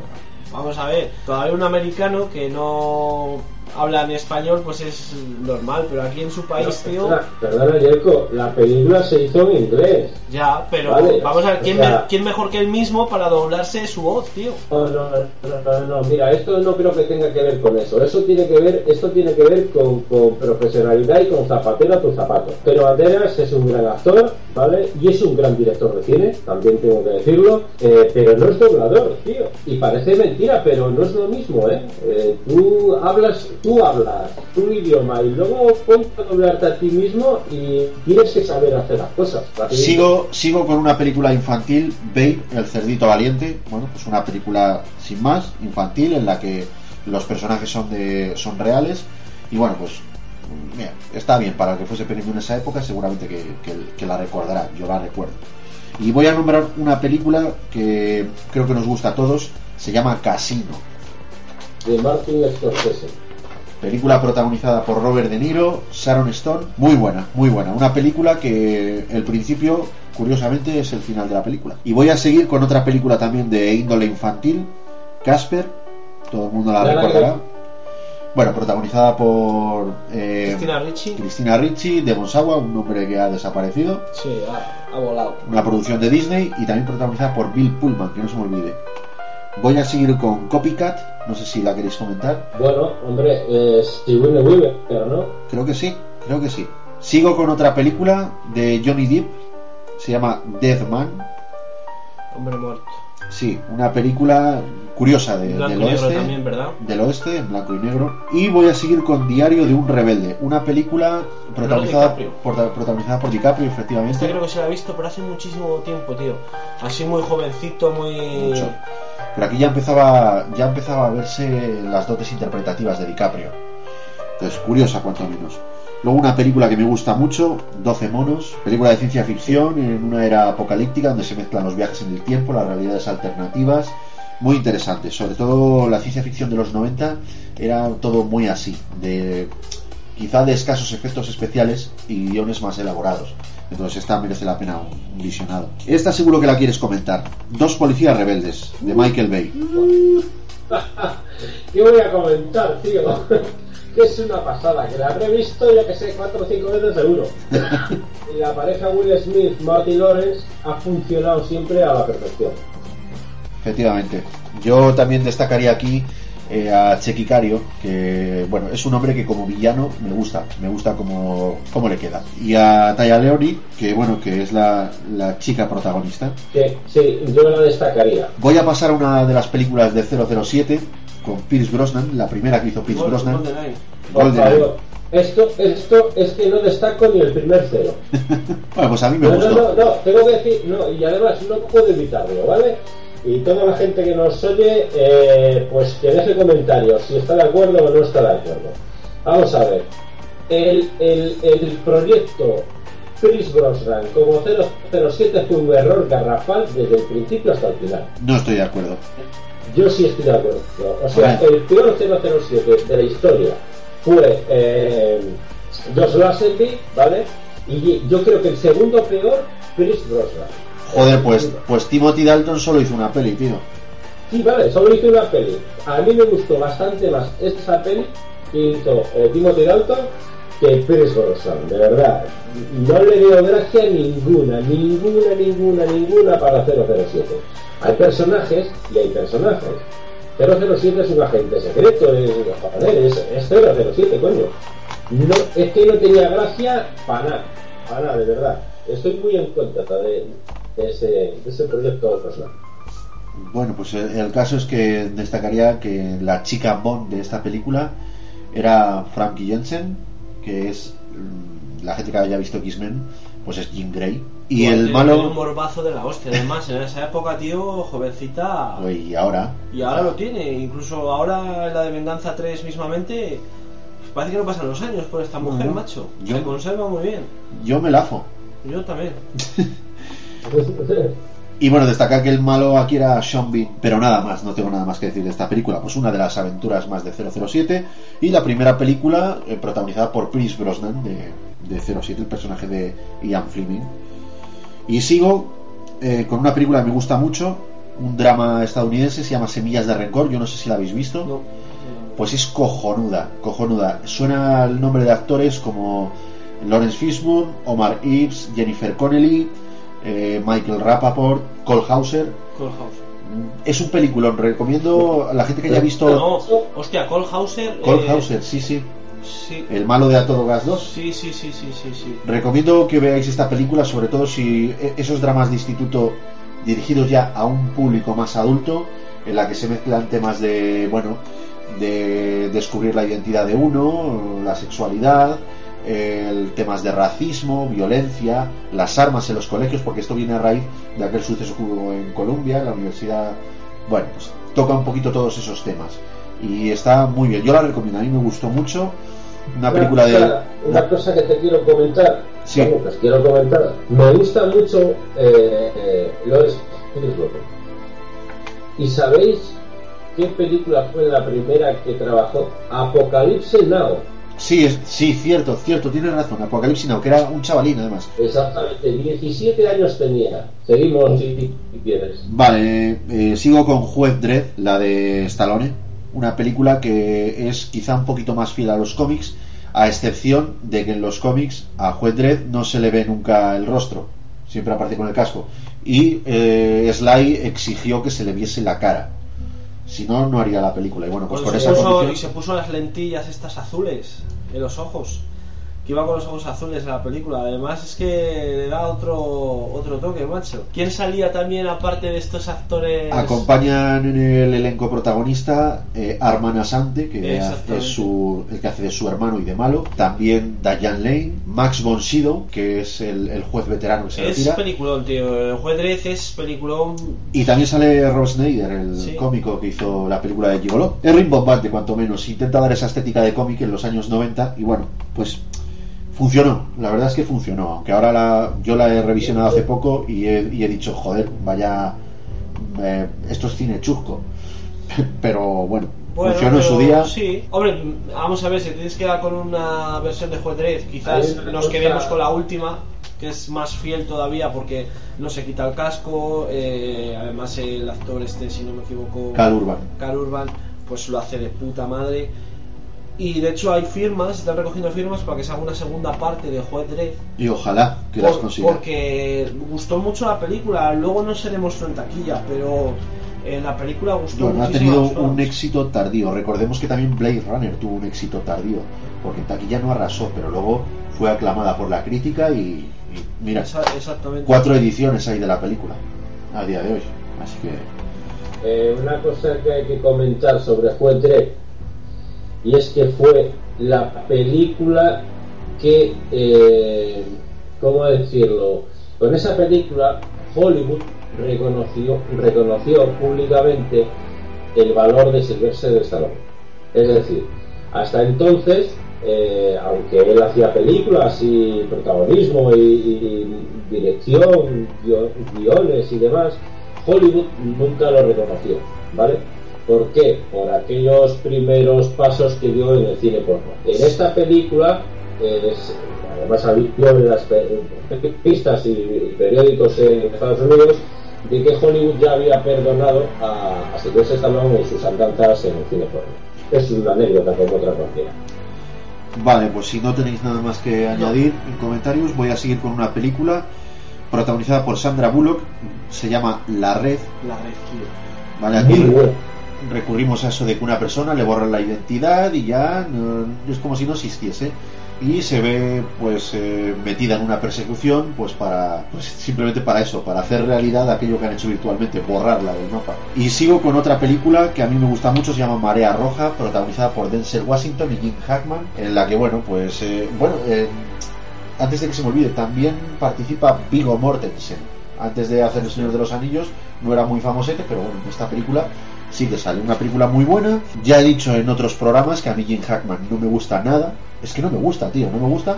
Pero aquí reconozco que, que su interpretación, y ahí con Denzel Washington que le da la réplica, es soberbia y tiene momentos de tensión muy, muy duros. Película dirigida por eh, Tony Scott, No nos olvidemos que Jim Hackman ha sido el actor, el actor por excelencia de películas sobre espionaje y sabe mucho de esto. La recomiendo para la gente que le guste el- esa fanfarria militar del honor, el respeto a los mandos. Toda esta temática se ve reflejada en esta película. Y bueno, voy a pasar a la siguiente. Esta, Luis, esta, esta te gusta, Los Puentes de Madison. Sí, vamos, es la única de Clint Eastwood que no he visto. vale, de puta madre. hemos tardado, hemos tardado, pero ahí lo tenemos, ¿eh? La empecé a ver y dije, eh, no puedo, no puedo. Y, y no la he visto. Cárgate los puentes, Clint. vale, bueno, película romántica dirigida por Clint Eastwood, si no recuerdo mal, protagonizada también por él y por Meryl Streep. Y bueno, pues nada, poco más que comentar de esta película. Paso a la siguiente, Sentido y sensibilidad. De esto tenemos mucho en la fricoteca. Sí, sí.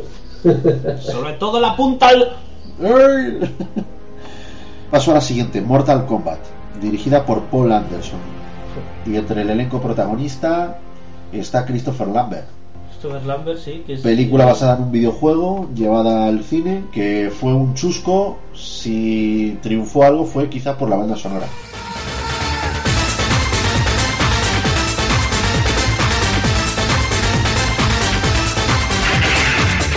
Esa Sí, electrónica. lo único, Mitiquísima, lo único tío. destacable de esta película.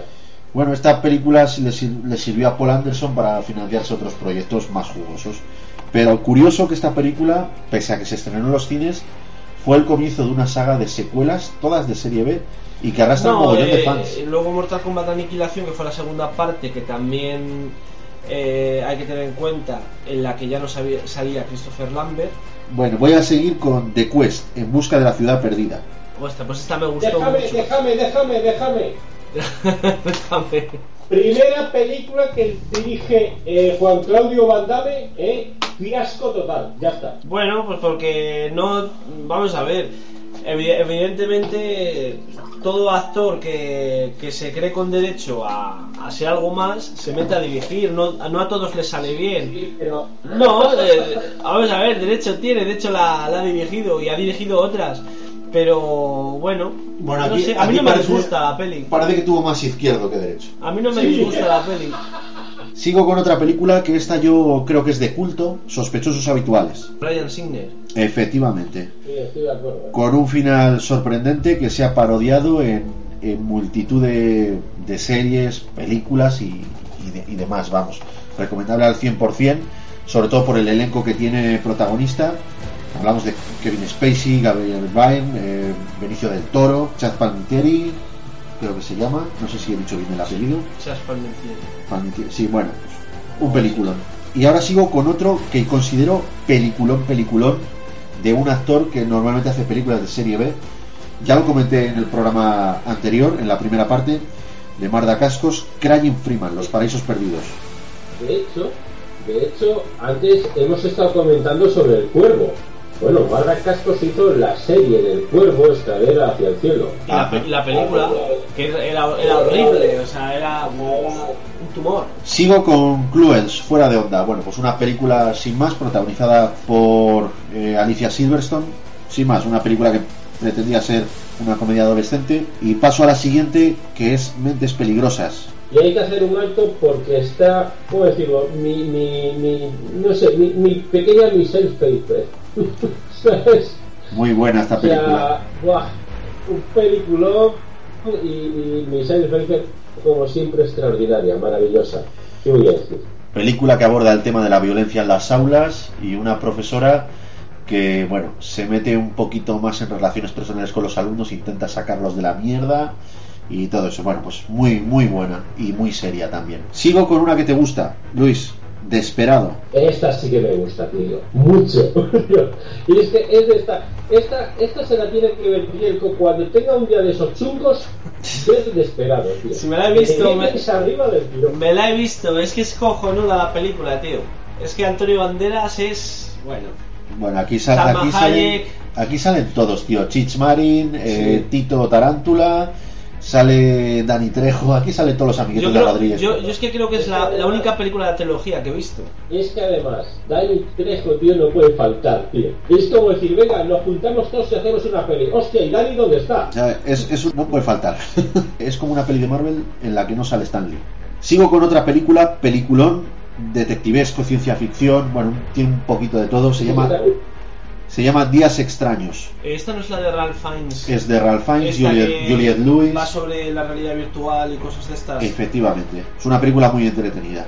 Así con una temática muy oscura. Sí, como he dicho, es un poquito detectivesca, futurista, no sé, pretende ahí realidades alternativas y sobre todo el morbo que da ponerse en los ojos de un asesino y ver lo que hace, ¿vale? Es un poquito, también tiene un poquito de crítica a la sociedad de, de aquel entonces. Muy interesante también, me gustó mucho Días Extraños. Voy a pasar a la siguiente, esta seguro, no sé si la habréis visto, de Leslie Nielsen, Drácula, un muerto muy contento y feliz.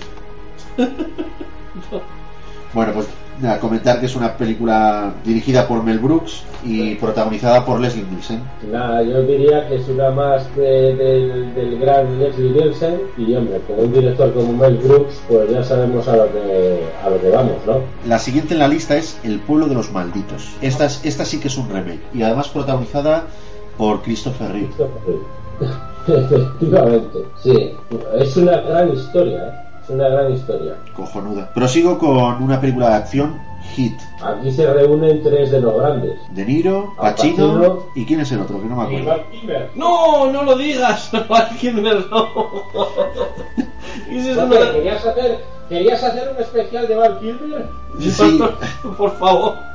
Val Kilmer es uno de los grandes para ti. Hombre, hombre, Val Kilmer, tío, ha hecho grandes películas, tío. Sí. Otra cosa es que ahora esté acabado. Bueno, no, es, hecho eh, dos. es cierto, tío, hizo Willow. Y una es esta. Bueno, eh, a ver, el santo. Bueno, Hombre, no me digas que no es buena esa película, tío. a ver, a mí no me disgusta, pero es que ha hecho el santo hit y. y ¿Cuál más destacas en su filmografía? Willow. Díselo otra vez, Jackie, que no te ha oído. Willow. La de Willow. Pues es como un legend de, de Tom Cruise, o sea, es que tampoco. No, no, no, no. Como un Legend de Tom Cruise, no. Es bastante mejor. Ah, Era McMardigan, tío. Es bastante mejor. Bueno, venga, va, Como no, pone- como, cargo. como no os ponéis de acuerdo, Bueno, Top Secret también me gustó. lo ves, lo ves. Historias del Cronen. Oh, qué película, macho, española, tío. Que sale. Esta sí que, esta sí que re- retrata muy bien la movida madrileña, pero no, no la de los 80, sino la de los 90. El consumo de drogas y Sí, estupefacientes. además es que, es que, ¿cómo se llama el actor este? Espérate. Eh, Juan que- Diego Boto. Exactamente. Es que hace un papelón el cabrón, tío. Y la escena en la que sale, se pica, creo que es Eduardo Noriega. Creo, Sí. creo que es que se pica ahí donde el puente. Y sí, y se cuelgan. Se cuelga y dice, a ver, a ver quién aguanta más, macho. Es que, no sé. Es de estas películas españolas, tío, que sí que hay que tener en casa. Pues otra película que convendría también tener en casa, también de este mismo año, es Jumanji. Sí, Pero sí estoy de acuerdo. Sí, señor. Bueno, no voy a comentar nada porque para eso hicimos el podcast rememorando a Robin Williams y destacándola. Bueno, sigo con una película que estaréis de acuerdo conmigo en que, en, en que es grande. Redobles, ¿vale? Redobles es que esta película la tiene que comentar Diego. Sí, A ver, ¿al cuál es? Living Las Vegas, Hijos de puta. de Nicolas Cage.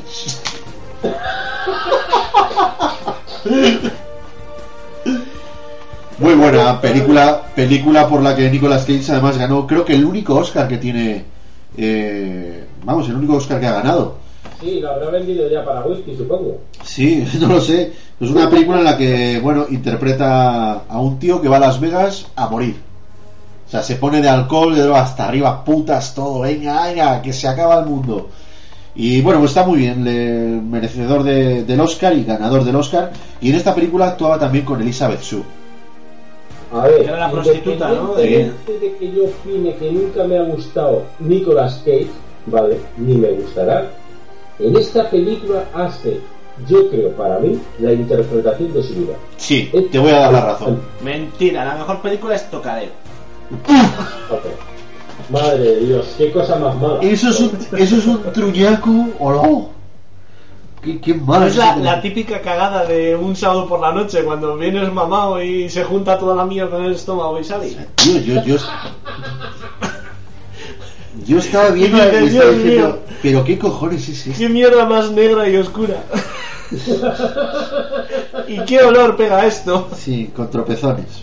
Venga, va, va, pasemos. Bueno, pasemos de la mierda. Living Las Vegas, una gran película. Y la siguiente, Un paseo por las nubes, con Keanu Reeves y Aitana Sánchez Gijón. Tengo que decir dos cosas. La primera, Aitana Sánchez Gijón dijo, públicamente, por eso digo, dijo, que era más tonto que Reeves que mandarlo a hacer de encargo. La segunda, la segunda es que me encanta Aitana Sánchez Gijón. Por supuesto. Ya está, me encanta. Sigo con otra película, Rápida y Mortal, protagonizada por Sharon Stone, Gene Hackman y Russell Crowe, entre otros. Hostia, chaval, esta no la he visto, pero es dirigida por Sam Raimi, tío. Y tengo unas Es- ganas de verla también. Cojonuda, es cojonuda, de verdad. No me gusta el western, pero esta película es la polla. Va de duelos de. ¿Sabes? De esto de, de pistola y tal. Es un, un concurso. Es un que Sam concurso. Raimi es, es un dios, macho. Es que me encanta, tío. Aquí Ojalá estrenen ya la de Ash vs. Bruce, tío. Eso es una serie, no una película. Bueno, pues está es bien. bien. Ash, A- Ash ver, versus. escucha, eh, Dime. Ve al baño y límpiate, anda, que te acaban de dejar, tío. No, es que vamos a ver, un proyecto que estaba empezado, lo que no tenía muy claro si era película o qué iba a ser. Yo creía que era película, la verdad. serie. Eh, es Ash versus Evil Dead. Evil Dead, sí, es verdad, sí, sí, sí. Ah, por cierto, mira, pues dejadme comentar que he oído por ahí, he oído, he visto más bien que van a hacer una serie, o que están pensando en hacer una serie sobre eh, fuera, eh, ¿cómo era? Héroes fuera de órbita. No sé si lo habéis oído. Sí, de Alan Rickman y. Sí, sí. No sé si harán serie o tal, pero. No, Pero pues bueno. el otro día estuve viendo la película, tío, y me estuve riendo un rato, oye. y es divertidilla. Sí. Voy a seguir con un peliculón, Seven. Fua. Madre mía. Es- fricotote. es- ¿Qué Es de decir? estas películas, tío, que no puedes, eh, o sea, no puedes morirte sin O sea, haberla visto. es- esta Seven película. 2, Seven 2 ya, Seven 2. Esta película junto con El silencio de los corderos Sí, son tío, los, ¿eh? los thrillers por antonomasia de los 90, tío. Sí. Qué buena que es. Thriller policíaco me refiero, ¿vale? Porque luego hicieron otra así un poquito protagonizada por Christopher Lambert, que es, eh, no sé si la recordáis, Resurrección, que era de un asesino que estaba intentando Sí, componer el cuerpo de Cristo. sí, sí, sí. No me gustó nada. Esto era, de hecho, era casi, casi clavada, tío. Sí, sí, sí, sí, era una copia, pero... Bueno, sigo con otro, otra joyita de la ciencia ficción, Especies, Especie Mortal, Veis, tío. Joder.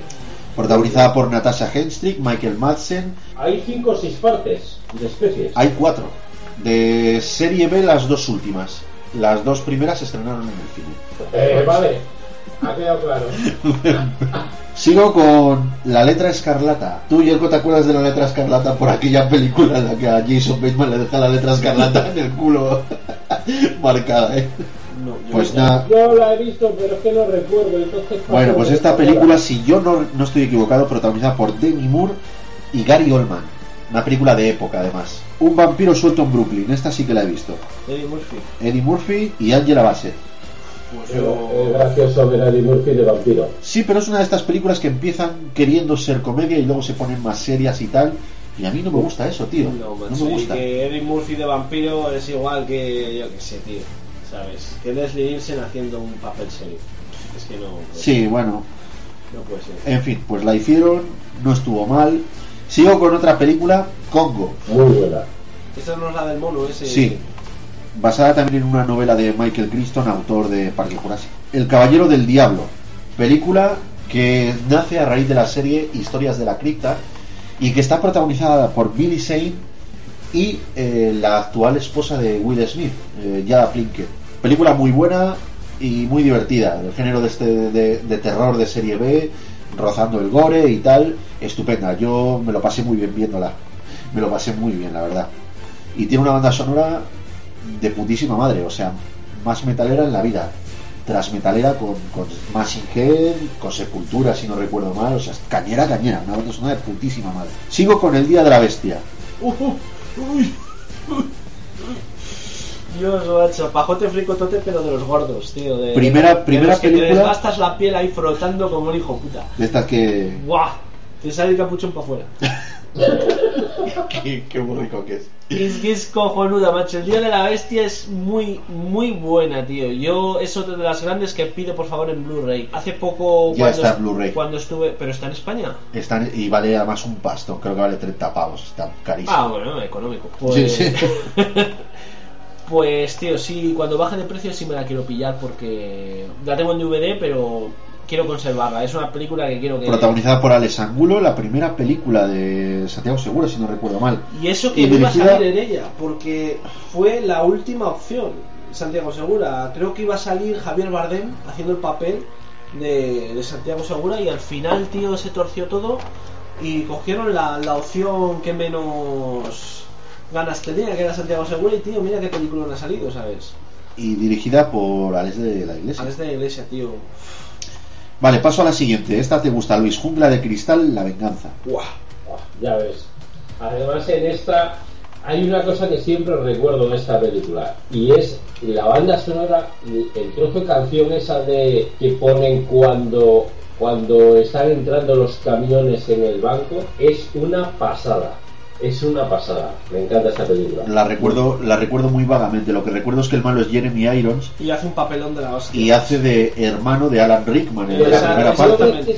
Vale, sigo con otra película, también protagonizada por Johnny Depp, Don Juan de Marco. Qué Está- bonita, tío, qué bonita, macho, esta película. Es preciosa, tío. Preciosa, con Marlon Brando, tío. esta sí que es buenísima, Forrun. Que la comente yo que acaba de pillarla. Sí. No, no, no, pero me, me dejaréis verla y esas cosas, Ah, ¿no? ¿no la has visto? No la, no la he visto, tío. Es que Ah. tengo ganas de verla porque creo que son cuatro historias, ¿vale? Que narra en cada una Sí. de las habitaciones. Y bueno, pues sale un elenco de, de actores Antonio Banderas. Cada una de las historias eh, concierne a una habitación del hotel Sí. y cada corte está dirigido por un director. Aparte de, de Tarantino, pues está Robert Rodríguez y los otros dos ahora mismo no me acuerdo, no me acuerdo el Pues nombre. tengo, tengo muchas ganas de verla. Pero tío. El hilo, que- el hilo conductor es el personaje que interpreta a Tim Roth, que es Ted, el botones. Es una película mítica, aparte de los dos últimos cortes, que es el de Robert Rodríguez y el último, el de Tarantino, para mi gusto son los mejores, te, te vas a, a divertir viéndola. Pues sí, sí, tengo y se nota, se nota mucho ahí el estilo del uno y del otro. Vale, nada más que comentar. Halloween 6, La maldición de Michael Myers, sin más. la, no, película en la que sale Paul Rudd, el que ahora está haciendo la película de Ant-Man. Yo creo que fue. Pues no lo sabía. De la. eh, hace el papel de, de Tommy, de- del niño, cuando crece, es Paul Rudd. No tenía ni zorra, tío. Y creo, Fíjate. que, y creo que la 6 es la última película en la que sale. ¿Cómo se llama? El, eh, Luis, tú seguramente conozcas el nombre del. eh, de apellido Splations, Donald Pleasence, creo que se llama que es el, el policía que va detrás de Michael Myers desde la primera hasta la 6. Yo creo que la 6 es la última porque fallece este actor en este año. Yo creo que era el último, el último papel que hizo haciendo la, la maldición de Michael Myers que, que fallece en la película y fallece en la vida real. Mira, de la siguiente película sí que te puedo comentar alguna cosita. Johnny Mnemonic. Johnny Mnemonic. ¡Oh! Doug Langren, tío, haciendo Sí. el papel de vagabundo, eh, Sí, Keanu. Reeves, toda esta... Dina, Dina Meyer. todo este mundo, tío, de, de la tecnología también y todo esto. Sí que entonces la- vemos eh, cómo, cómo imaginaban la tecnología en los 90, tío. Y es que... Yo este Virtuosity, macho, las tengo las dos. eh, No, Virtuosity está protagon- protagonizada por Sí, sí, Russell. Crowe y Denzel Washington. Y está pero- por Johnny Depp. Pero las No, perdón, Johnny Depp no, por Keanu Reeves. por Keanu Reeves, pero las tengo las que son Parecidas, parecidas Sí. en cuanto al rollo que intentan tratar. Paso a la siguiente, La ciudad de los niños perdidos.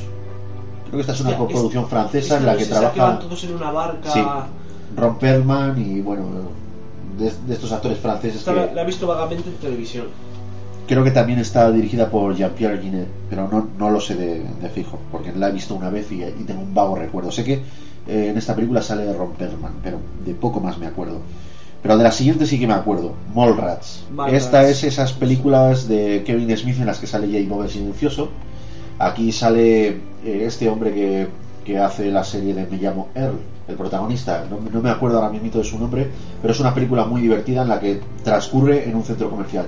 Aquí sale tu amigo Ben Affleck y bueno, en ese No centro visto, comercial No, no la he visto. Ver, Es que Kevin Smith, tío, la verdad es que es un director que realmente he descubierto hace muy poco. muy- creo que la de Hacemos una porno. es de Kevin Smith, esa. No lo sé, pero. No lo sé, hay que mirarlo. Pero creo que de- desde esa película y, y la última que he visto, la de Task, que la verdad es que me ha encantado, de, de Kevin Smith. Pero esa es de Bobby J. el Silencioso, tío. No he visto ninguna. Y la de Pues- Clerks, por ejemplo, tengo muchas ganas de verla. Para entender el cine de Kevin Smith es imprescindible ver las películas en las que salen sus personajes Jay y Bob el Silencioso, además te partes el culo. Esta película en concreto es de las que más me gustan de Kevin Smith.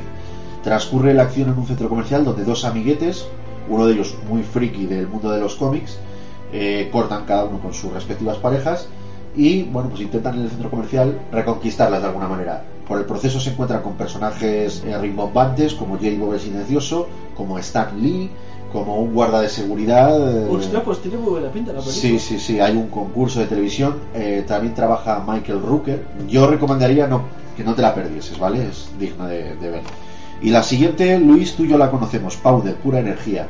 Y yo también. Bueno, yo cuando la vi por primera vez me pareció una película muy buena, muy así, pero la he visto recientemente y esta película para mí ha perdido toda la magia.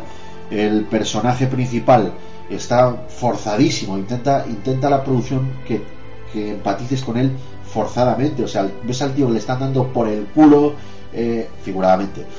Y, y el tío no hace nada, como que, o sea, la gente se mete con él sin ningún motivo, no sé, no, le veo muchas lagunas a esa película con lo que me gustaba a mí antes. Bueno, simbolizaba otra cosa. Sí, luego llega pequeño- Jeff Goldblum, que es un actor que me encanta, int- intenta ayudarlo y tal, y el otro que es que medio que se deja, medio que no. Vale que el personaje es muy tímido, pero es que eh, por momentos me llega a parecer muy irracional el desarrollo de, de personajes. Y luego al final de la película es una absurdez tremenda que se va corriendo. No, no me parece que la película se resuelva de una manera adecuada, tío. Y estoy hablando de una película que antes me gustaba mucho. Han pasado unos años, la he vuelto a revisionar Sí, bueno, es- y he dicho, joder, y esta chorrada me gustaba a mí tanto. Es como. es- eh, ahora tenemos otro tipo de pretende, conciencia y. pretende a marchas forzadas que te dé pena, que te dé mucha pena el, el actor protagonista. Mucha pena. Es una de esas películas de, de me rechaza todo el mundo. Oh, qué desgraciado soy. Esas películas, eh, joder, eh, se me hace muy cansino por eh, el tema de no poder empatizar con el personaje. Y la única película en ese sentido que he visto que sea realmente buena, buena, buena es Fenómeno. ¿Por qué? Porque John Travolta a su personaje le dio carácter, tío le dio carácter. Lo ves que le hacen pifias y se enfurece. Lo ves que el tío en el fondo es un buenico, pero que, coño, pero se curra y es un personaje que me parece más verosímil. Pero es que este personaje, tío, no, le ves que le dan por todos lados y que el tío ni se inmuta y que tal. No empatizo con él, para nada, no sé. Y aparte que las escenas en las que pretende que, que te emociones con él son muy forzadas. Son muy forzadas y aparte alguna conversación incluso absurda del, del todo, tío, no, no entiendo. No, yo, yo comentaría que no estoy nada de acuerdo contigo, ¿vale? Es, eh, yo considero que la peli en sí es pura poesía. Lo que pasa que a lo mejor, eh, mm, bueno, mm, tú lo ves de una manera, yo lo veo de otra. Es verdad que hace tiempo que no la he visto, ¿vale? Pégale un revisionado, pégale un revisionado, tío. Coincidirás el, el conmigo. final, el final de la película que tú dices que no sabes ni a cuento de qué viene es una poesía, tío. O sea, es el final de una poesía, absolutamente.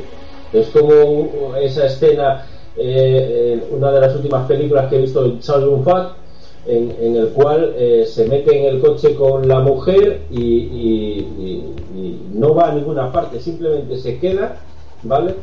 Eh, los acribillan a tiros y mientras los están acribillando lo único que se oye es una música, es un final poético, ¿vale? Tío, de verdad. Un final poético. De verdad, te, re- te recomiendo que le pegues un revisionado. De pronto este tío echa a correr y salen detrás de él el sheriff, un tío que le tenía mucha manía, el tío que le quería ayudar y la pava que yo no sé por qué echan a correr, además uno detrás del otro. Así, y el otro, bueno, en fin, no. A, a lo mejor hay alguien que no lo haya visto, que me extraña, porque vamos, del 95 hasta aquí, cojones tiene.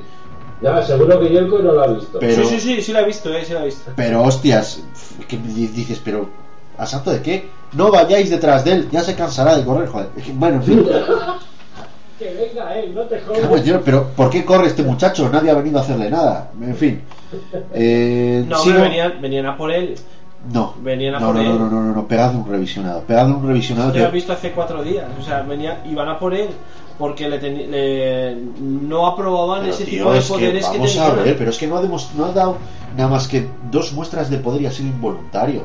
Que, que me parece. Una de ellas se la pidieron que No, lo hiciera para la no, mujer me- de- no merece, no tiene, no, tiene, no tiene carisma y hay muchas cosas a las que yo no le veo el porqué. ¿Vale? Muchas cosas a las que no le veo el porqué. De pronto es muy listo y de pronto, qué sé yo, en fin. Mejor pasamos a, comentar la siguiente, que seguramente que todos la, la recuerdan. Bueno, vamos a sufrir una pequeña baja. eh, Luis, que tiene un compromiso. Así que Luis, eh, esta vez, en, en vez de marcharte a la torera, tío, despídete de los que nos oyen. Vale. Eh, bueno, pues nada, que espero que os guste el podcast este y nada, algún saludo. Venga, que vaya bien, Luis. Venga, hasta luego. Chao. Eh, después de la marcha de Luis, vamos a seguir con, con Rob Roy, una película protagonizada por Liam Neeson.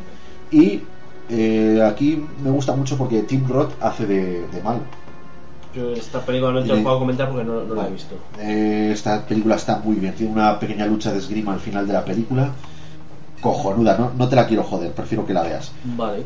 Está seguro que la hemos visto y además en nuestros Su- tiempos mozos. Sí, señor, macho. Y me encantaba esta actriz, tío. Me Elizabeth encantaba. Berkley. Me encantaba porque además tiene un cuerpo, macho, maravilloso. Tiene tío. un morbazo esta Sí, película. ¿eh? señor, sí, señor. Y sí me gusta la peli, ¿qué cojones? Sí me gusta. Eh, no le van a dar un Oscar por nada en concreto, pero. Joder, Claro, es que tampoco se lo merece. El guion de esta Es- película es trata de los entresijos y las rivalidades de unas bailarinas de striptease en Las Vegas, ni más ni menos. Esto es eh, un, un- a ver quién es la mujer que más trepa. Y luego tengo otra película que seguro que has visto, Yelko, Muerte Súbita, de Jean-Claude Van Damme. Sí, señor, tío. Sí, señor. Esta de- la es del estadio. la de, del estadio, de sí. hockey, sí.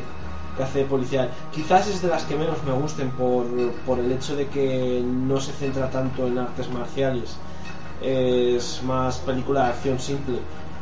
Pero no me disgusta. Es que a mí Van Damme realmente nunca me ha disgustado. O sea, no es como otros actores que, por ejemplo, Steven Seagal, que ya cuando pasan de cierta edad empiezan a hacer películas. Yo creo que Van Damme eh, fíjate, tío, Replicant, eh, Salvaje, eh, Sin Control, son películas que nunca me han, me han dejado de Sí, que no te dicen nada nuevo, puede bajar el ritmo, evidentemente, pues como dice nuestro amigo Luis Calvallés, eh, la película de, de Quest, que es la que dirigió él, que yo creo que también tiene mucho que ver, que va a ser la primera película que dirigió, yo creo que se le juntó un poco el trabajo de ser protagonista y director, entonces pues igual eh, no se centró en ninguna de las dos partes. Y sin embargo, esta que es del mismo año, la de Muerte Súbita, del 95, pues lo mismo. Yo creo que, que bajó el nivel de, de las películas pues, por eso, porque se le acumulaba el trabajo. Nada Voy, más. voy a seguir con una película, yo no sé si esta la has visto, La Matanza de Texas, la nueva generación.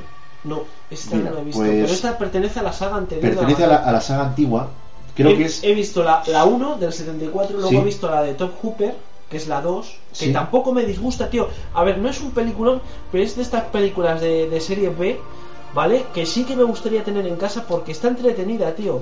Eh, Esta creo que es la cuarta entrega de la de cuarta de la entrega, o sea que me quedaría una tercera y esta, Gener- Generation, Sí, ¿no? O algo así, eh, ¿no? La Matanza de Texas, la nueva La generación. nueva generación. Te diré que es una película que está protagonizada por René Zellweger y Matthew McConaughey. Hostia, chaval, Sí. hostia, chaval. Yo sí la he visto, la verdad es que es muy mala. Te tiene que gustar mucho la saga de La Matanza de Texas para, para tragarte esta película. ¿Sabes qué pasa? Pero está muy bien. Y aquí Matthew McConaughey eh, también es una cosa que Luis decía que ha nacido como actor.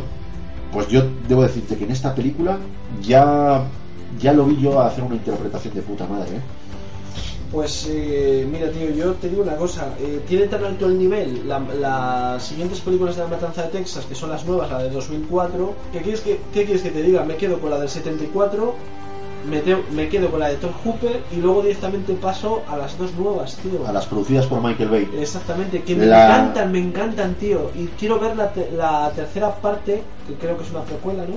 No, La Matanza de Texas 3D todavía no se ha estrenado en España, pese a que es de 2011, si no recuerdo mal. Sí, que de estrenarse saldría directamente es- a formato doméstico. Es secuela de la primera parte, de las antiguas. Secuela de la pre- A ver tengo, si- muchas, tengo muchas ganas de, de verla, tío. Yo ya la he visto y está bastante bien. Y está bien. Está bastante bien, sí, sí.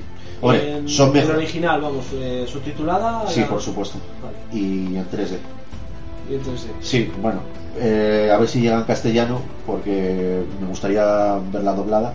Pero bueno, está al nivel de la, de la primera parte, por así decirlo, ¿vale? de, de la del 70 y para concluir con el año 95, tengo Waterworld, película dirigida, protagonizada por Kevin Costner y eh, muy Dennis, dura, Dennis muy- Hopper. Muy dura la.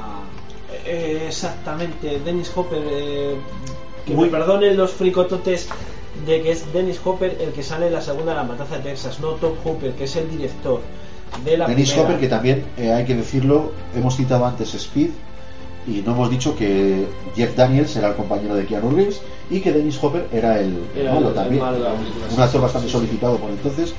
¿Qué decir de Waterworld? Pues que no entiendo por qué la crítica ha sido tan dura con esta película. La peli mola. A mí no me disgusta. Y yo creo, y fíjate, que si se hiciera un remake de esa película ahora, podría No, molar muchísimo. no tío. por la controversia que trae eso. No se va a hacer. Y aparte, eh, no sé.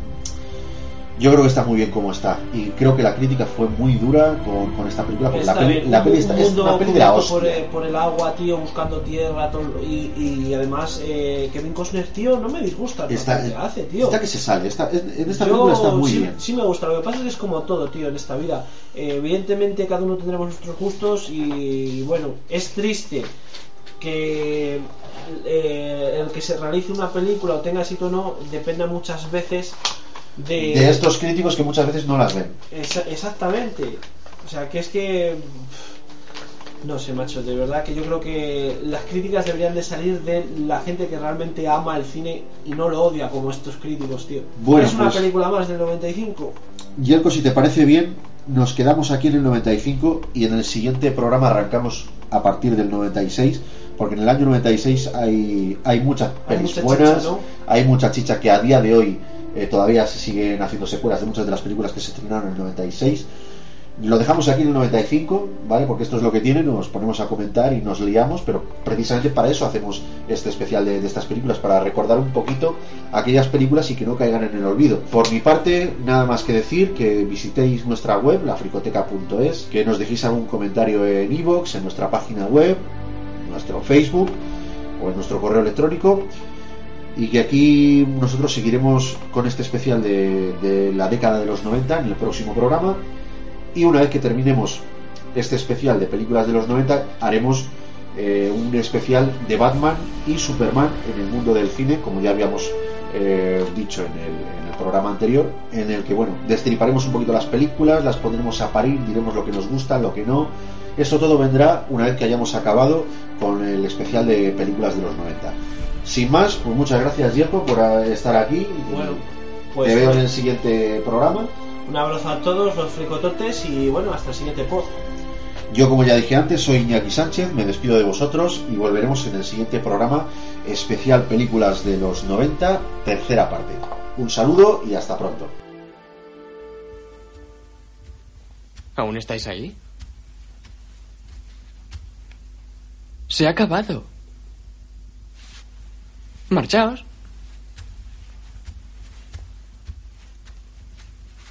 Vamos.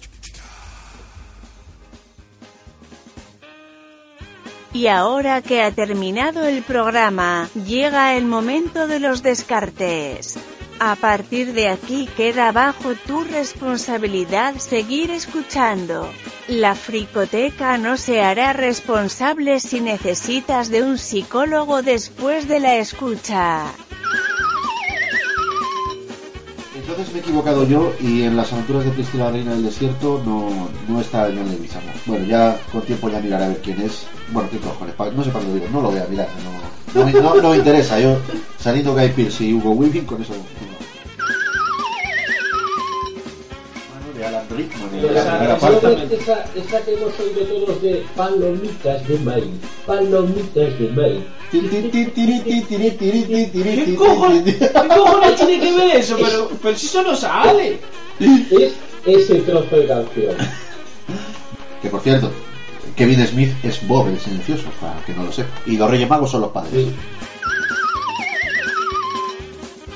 Considero, no sé si me columpio al decir que es de los mejores trabajos de Kenneth Branagh y de los mejores, de los mejores papeles de Robert De Niro. No, no, no. El mejor trabajo de Kenneth sea. Branagh es Thor. Para que sea, para que sea de los mejores trabajos de Kenneth Branagh, la verdad no hace falta mucho. Y sí, porque la interpretación de Robert De Niro fue una pasada. Aquí hay mucho ruido y pocas. ¿no? Bueno, Sí, ahí ha quedado bien. un comentario muy agudo. Sí, sí. Era no sé si era en esta, en la tercera o la segunda, cuando para que no le sigan los, los dos compañeros de, de allí de la policía de Los Ángeles, le mete un plátano en el tubo de escape. Esa escena es la caña. Pero le mete un plátano aquí al compañero. Joder, al tubo de escape de coche. coño. Vale, vale, es que joder, tío, no se Hay que matizar, ya lo sé, No ya. me gusta la fruta. Pum. Hijo de puta soy. Chúpalo lo que tiene. Que tiene chocolate. Bueno, que no me dejáis seguir, hostias. Ya no puedo seguir más, por la madre que os parió. Venga, ponte a buscar latas. Vamos. No sé qué es lo que estabais esperando. Joder, va, venga, a ver, que me seque un poquito los ojos. A ver, sí, céntrate, venga, va. Aparte, aparte. De que saquen equilibrio. Quiero que saque. ¿De qué película estamos hablando, tío? Se me ha ido la puta pinza. Fatal Fury. Oh, joder, no madre que me material para falsa, ¿no? Vamos, fijo, fijo. No, no, espera, espera, déjame tomar un lingotazo de alcohol. Joder, alcohol bueno para la memoria. Que no, que no, que se te ha ido. No, no, no, joder, es que. Que lo corte, me estás diciendo. ¿no? Iba referente a, a, joder, a algo de esto, pero se, se me ha ido la puta pinza. Has hablado de tesis. A ver, ¿qué coño tiene que ver tesis con Fatal Fury? No, no, pues. Y así los fans estamos un poquito más contentos. Bueno, pues. Han intent- Me gusta tu inglés, Luis. Me gusta tu inglés. Lo siento. Eh. Las que han venido a posteriori, eh, que sería la tercera y la cuarta, pero que sale Van Damme, Dolph Lundgren. ¿Cómo se llama la tercera? Eh, Soldado Universal. Eh, ¿Por qué estamos hablando de esto?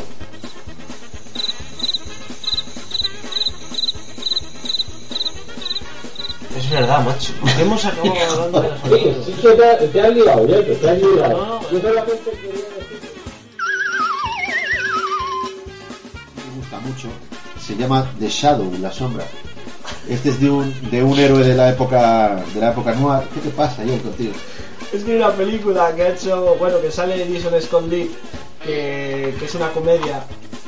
Me parece que se llama, joder, de estas de que es un jugador de ping pong, joder, muy bueno. ¿Sabes qué película te estoy hablando? No terminamos hoy. Y salen cientos de estos de, de asiáticos enfadados jugando al ping pong y cuando pierde se pone mala hostia. Y empieza a romper. Y a repartir hostias. ya le digo. Venga, va. Pero bueno, ya sale. que para que nos oigan todos. No, es eh, que seguramente pondrá Jason Scott Lee cara del chino en el váter y. Yo os diré la película para que la veáis, pero Vale, vale. solo sale un poco, pero es cojonudo la parte de con Melena. Bueno, de tío. Sigo con. ¿Estás vivo? Sí, es que... Vale, para que ya te habían quedado. Y, eh, ¿y quién más? No sé si. ¿Steven Seagal? No, ¿verdad? ¿Cuál, cuál, cuál? Blow Up, volar por los aires. No. No, No, Steven no hizo decisión crítica con Carl Russell. Vale, entonces esta aquí la protagoniza, aparte de Tommy Lee Jones. Pues no tengo ni puta idea. Vale, pues nada, pues eh, ahí que, que den por culo. Bueno, otra. Salía Christopher Lambert. Y, no sé qué ha sido eso, Luis, ¿estás bien? Se, ha- se ha cagado. No, no, eh, que me he sonado la nariz. Si os interesa mucho, va. Vale, vale. ¿De qué color han salido? Espinacas. Un tente en pie, ¿eh? ahora más o menos a las 2 de la tarde un tente en pie. ¿eh?